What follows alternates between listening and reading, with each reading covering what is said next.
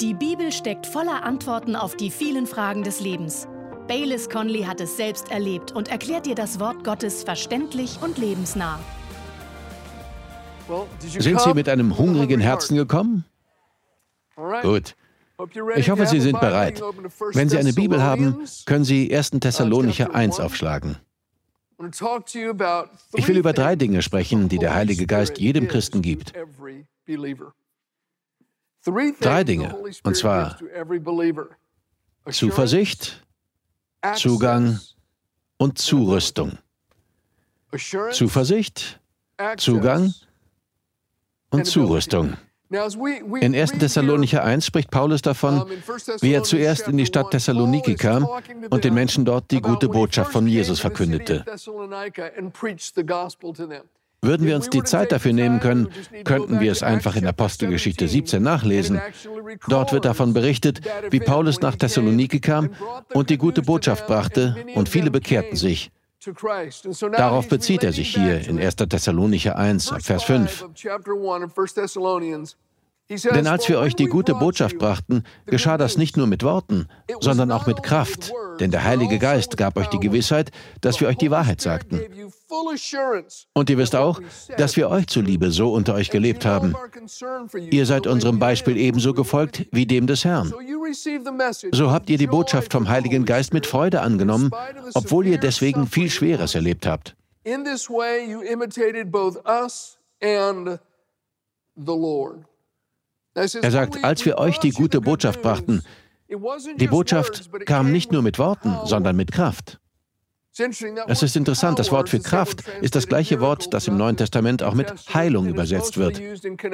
Meist steht es im Zusammenhang mit göttlicher Heilung. Und wir wissen aus der Apostelgeschichte, dass sein Dienst an vielen Orten, zu denen der Apostel Paulus kam, sich durch Heilungen und Wunder auszeichnete und durch Predigen der guten Botschaft. Entsprechend sagt er, wir brachten die Botschaft nicht nur mit Worten, sondern mit Kraft. Aber wenn man das mal in Apostelgeschichte 17 nachliest, wird dort von keinem einzigen Heilungswunder berichtet. Vielleicht gab es welche, aber das ist eine Mutmaßung. Wir wissen es nicht. Die Bibel berichtet von keinerlei Heilung dort. An anderen Orten ja, das wird ausdrücklich erwähnt.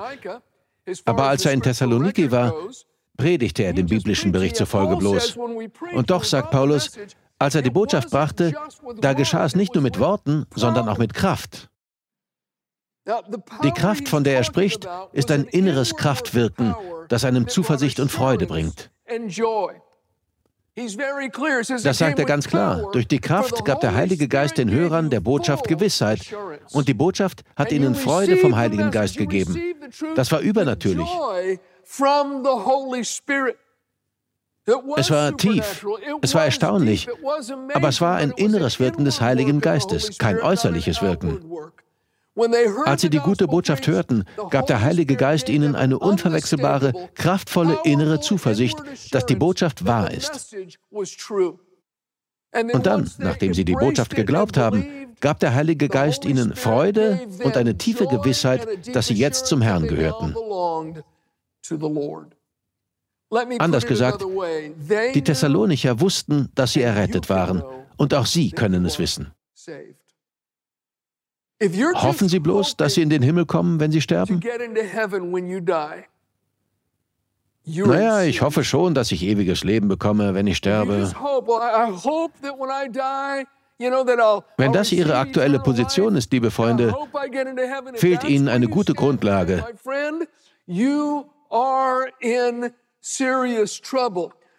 Sie sollten und können wissen, dass Sie errettet sind. Jemand mag fragen, und wie soll man da sicher sein? Wie kann man wissen, dass man errettet ist? Durch eines, durch die kraftvolle, tiefe Zuversicht, die der Heilige Geist bringt. Hören Sie die Worte des Apostel Johannes in 1. Johannes 5, Vers 13. Er schreibt, das schreibe ich euch, denen, die an den Sohn Gottes glauben, damit ihr wisst, dass ihr das ewige Leben habt, weil ihr an den Namen des Sohnes Gottes glaubt.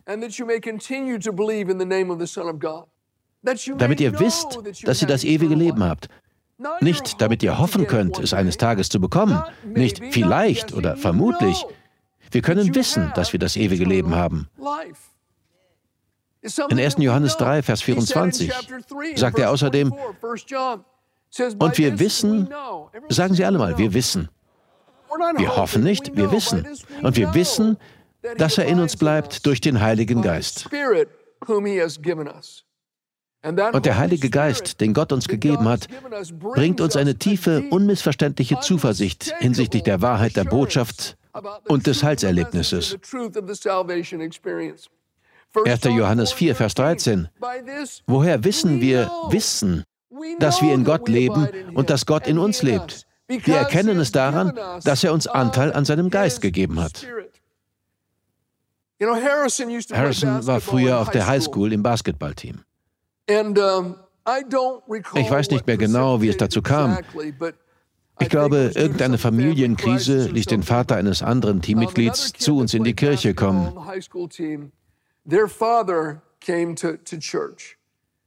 Damals machte ich bei fast jedem Gottesdienst einen Bekehrungsaufruf und lud Menschen ein, nach vorne zu kommen. Sie standen dann vorne, wo wir sie im Gebet anleiteten. Dieser Vater nun kam mit anderen nach vorne und beim Beten strömten ihm die Tränen über die Wangen. Ungefähr eine Woche später war ich bei der Highschool, um Harrison bei einem Basketballspiel zuzuschauen. Da sah ich den Vater am Spielfeldrand stehen. Ich ging auf ihn zu und erkundigte mich, wie es ihm ging.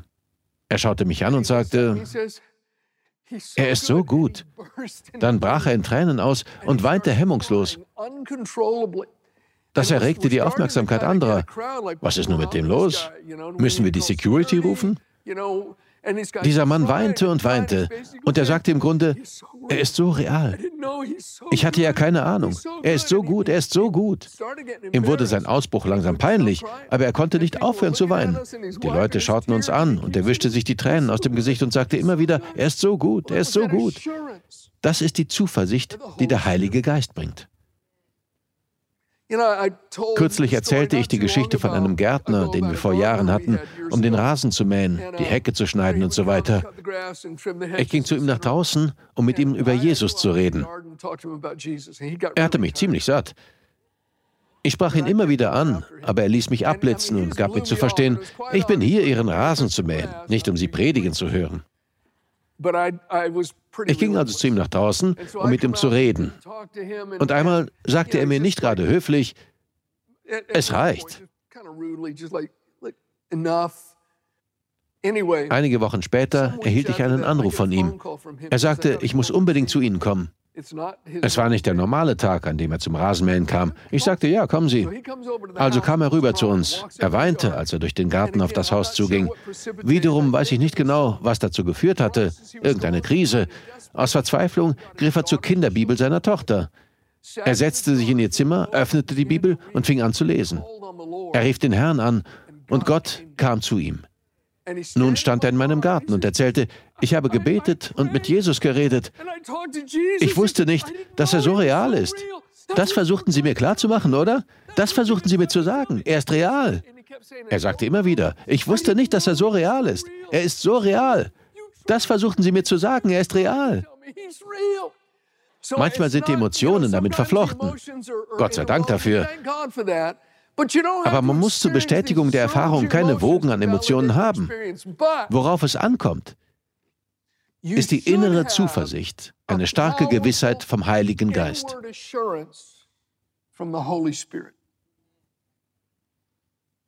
Ich weiß anhand der Bibel, dass Sie das haben sollten.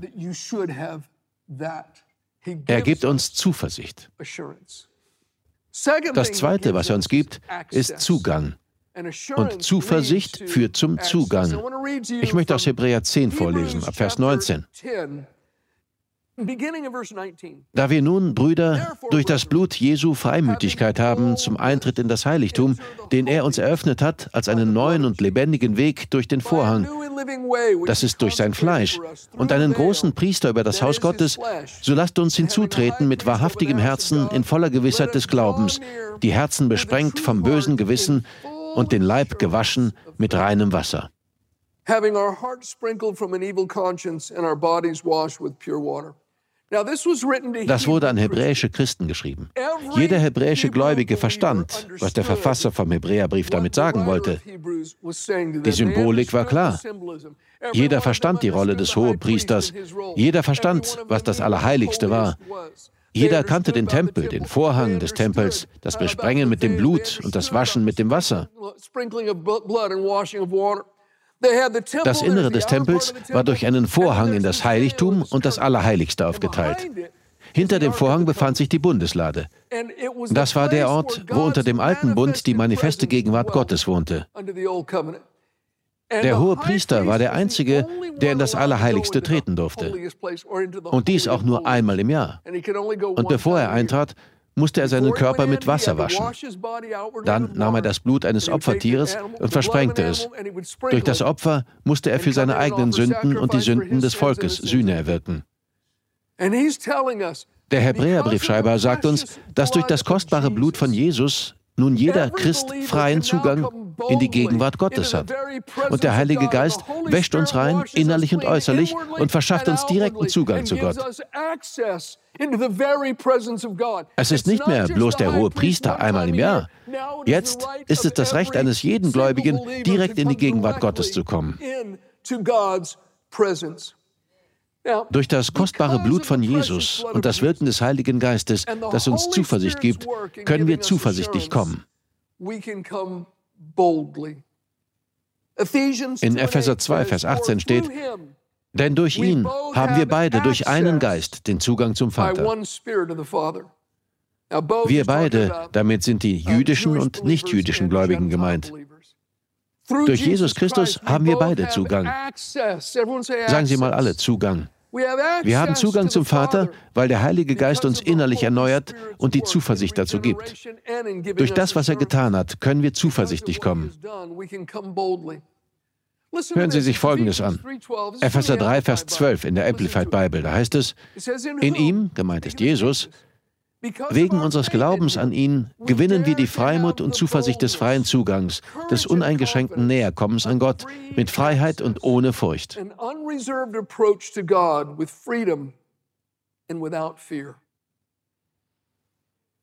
Freimut, Zugang ein uneingeschränktes Näherkommen.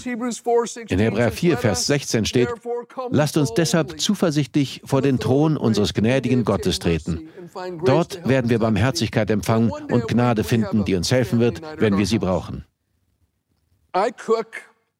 Einmal die Woche haben wir einen großen Familienabend bei uns zu Hause. Ich koche und es herrscht ein fröhliches Durcheinander. Eines Abends war ich wieder in der Küche am Kochen. Die Familie trudelte ein. Da verschwand Sawyer, einer meiner Enkel, vorübergehend. Als er in die Küche zurückkam, hatte er eines meiner Messer geholt. Ich mag Messer. Ich habe so einige. Sawyer war in mein Schlafzimmer gegangen, wo ich einige meiner Messer in der Sockenschublade aufbewahre, und er kam mit einem sehr teuren Messer zurück. Er kam also in die Küche stolziert und sagte, kann ich das haben? Ich wusste, dass er ohne mich zu fragen in mein Schlafzimmer gegangen, in meiner Sockenschublade herumgekramt und eines meiner besten Messer genommen hatte. Und nun fragte er, kann ich das haben? War ich wütend, weil er in meiner Schublade herumgekramt hatte? Nein. Mir gefiel das sogar. Mir gefiel sein Mut. War ich wütend, weil er um eines meiner besten Messer bat? Nein. Habe ich ihm das Messer gegeben? Nun, nicht sofort. Aber er brachte mich auf einen Gedanken. Anderthalb Monate später, zu Weihnachten, schenkte ich Sawyer das Messer. Aber nicht nur ihm. Ich schenkte jedem in der Familie ein Messer. Das war mein Weihnachtsgeschenk. Meine Tochter, meine Schwiegertöchter, jeder bekam ein Messer, jeder. Mit Ausnahme von Clay, der zu dem Zeitpunkt erst fünf war. Ich gab ihm kein Messer, sondern ein Beil. Wirklich, ich gab ihm ein hundertjähriges Beil. Auf jeden Fall inspirierte mich Sawyer. Er kam rein, als hätte er freien Zugang. Hatte er ja auch. Kommen Sie zum Vater. Sie haben Zugang zu ihm durch den Heiligen Geist. Und wenn Sie kommen, dann so wie Sawyer. Sie werden die Barmherzigkeit und Gnade finden, die Ihnen in Ihrer Not hilft. Der Heilige Geist gibt uns Zuversicht und er gibt uns sofortigen und ständigen freien Zugang zum Vater. Das Dritte, was der Heilige Geist jedem Christen gibt, ist Zurüstung. Schlagen Sie die folgende Bibelstelle auf oder hören Sie mir einfach zu. 1. Petrus 4 aus der Neues Leben Bibel, Verse 10 und 11.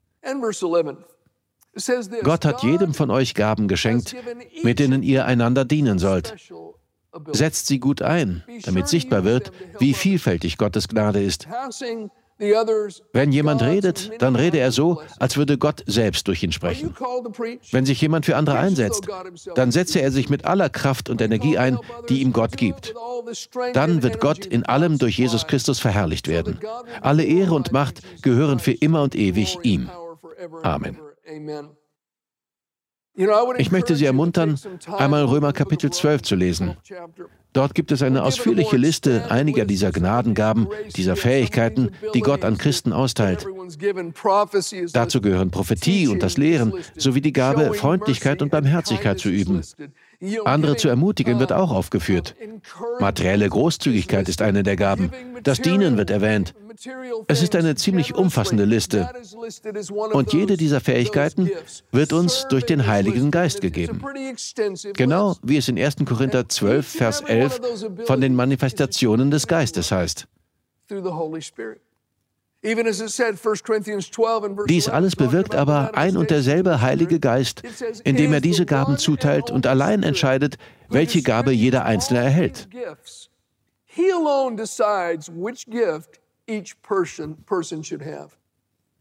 Ich kann nicht alles tun, aber ich kann einiges tun. Nur weil ich andere Gaben habe als Sie, heißt es nicht, dass meine weniger wichtig sind als Ihre. Ich kann nicht alles tun, ich kann nicht alles sein. Sie können nicht alles sein, aber Gott hat Sie mit bestimmten Fähigkeiten ausgerüstet. Er hat Ihnen bestimmte Gaben gegeben. Ich war ein paar Jahre lang zweiter Pastor in einer Kirche in der kalifornischen Stadt Beaumont, Richtung Palm Springs. Der Hauptpastor hieß Dan. Er nahm mich freundlicherweise unter seine Fittiche und gab mir so einiges mit auf den Lebensweg. Unter anderem wollte er mich in der Seelsorge schulen. Wenn ein Ehepaar oder jemand anderes mit einem Problem in die Seelsorge kam, lud er mich ein, dabei zu sein. Also spielte ich Mäuschen und setzte mich still in eine Ecke des Pastorenbüros. Das Ehepaar nahm Platz und erzählte von seinen Problemen. Ich hörte zu und dachte, unmöglich. Dafür gibt es keine Lösung. Der Pastor ist in einer Zwickmühle. Sie haben ihm quasi eine Falle gestellt. Da gibt es keinen Ausweg. Ich saß da und eine Minute lang wurde Dan ganz still. Dann gab er dem Ehepaar einige verblüffende Impulse weiter. Und ich fragte mich, wo hast du das her? Wo ist das hergekommen? Ich kam mir so vor, wie sich die Zeitgenossen von Jesus vorgekommen sein müssen, als religiöse Leiter eine Frau zu ihm brachten, die beim Ehebruch ertappt worden war. Sie stellten sie in die Mitte und sagten zu Jesus, wir haben diese Frau auf frischer Tat beim Ehebruch ertappt. Nach dem Gesetz des Mose muss sie gesteinigt werden. Was sagst du dazu? Jesus bückte sich und schrieb mit dem Finger in den Staub. Und eine Minute blieb er einfach still. Dann richtete er sich auf und sagte, wer von euch ohne Sünde ist, der soll den ersten Stein auf sie werfen. Niemand hatte mit dieser Antwort gerechnet. Wo hast du das her? Erstaunlich. So kam es mir vor. Ich saß da, jemand erzählte von einem Dilemma und ich dachte, gib einfach auf. Da gibt es keine Lösung. Gib einfach auf. Aber immer und immer wieder gab Dan nicht auf und hatte eine Antwort. Und ich saß da, meine Kinnlade lag auf dem Teppich. Erstaunlich. Nun, das war eine Zurüstung vom Heiligen Geist, die er hatte. Liebe Freunde, wenn Sie ein Kind Gottes sind, haben auch Sie eine Fähigkeit oder Fähigkeiten vom Heiligen Geist. Ihre Gaben mögen nicht protzig oder dramatisch sein, Aber sie werden gebraucht.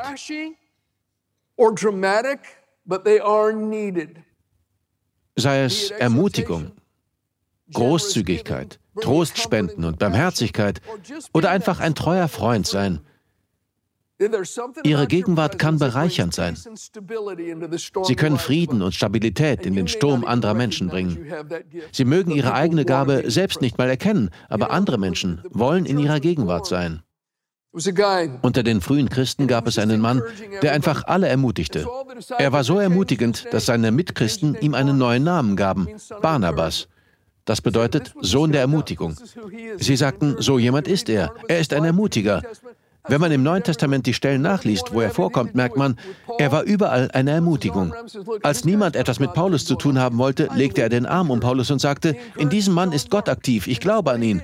Ein Ermutiger. Er ermutigte Johannes Markus. Das war seine Gabe. Er war ein Ermutiger. Auch Sie tragen eine Gabe in sich. Gott hat Sie nicht außen vor gelassen. Und Sie müssen entdecken, was es ist und diese Gabe dann einsetzen, um eine Hilfe und ein Segen für andere zu sein. Sie werden gebraucht. Und wenn dann Gutes geschieht, achten Sie darauf, dass Sie Gott alle Ehre geben. Wenn Sie das tun, so glaube ich, dass sich Ihre Gabe vergrößern wird.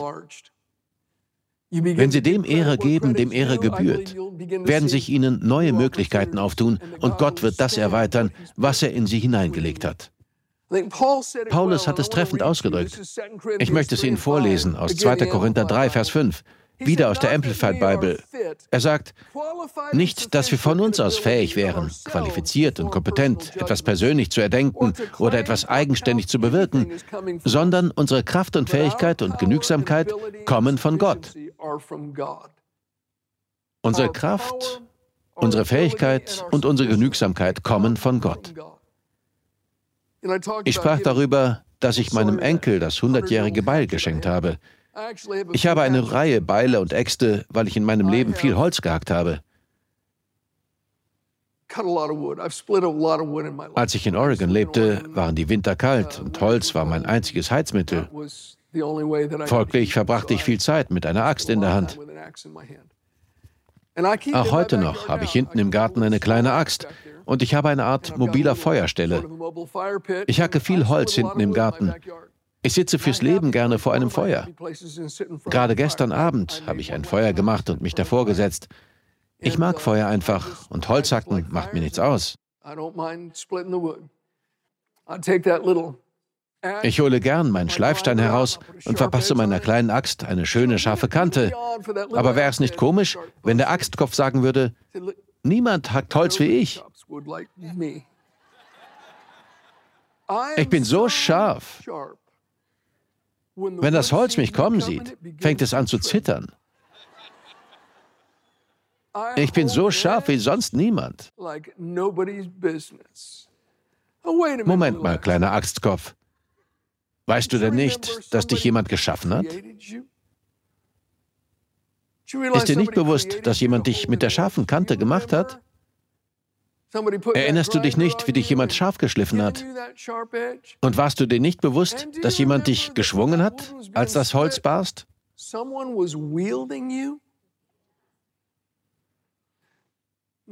Wenn Gutes geschieht, in welchem Bereich Sie auch Ihre geistliche Schärfe haben und wo immer Sie Ergebnisse hervorbringen, denken Sie daran, dass jemand anderes dafür verantwortlich ist.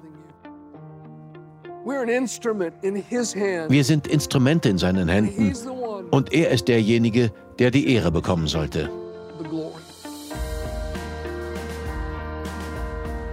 Wir danken dir fürs Zuhören. Weitere Predigten sowie eine tägliche Andacht von Baylis findest du kostenlos auf baylis-conley.de. Gott segne dich.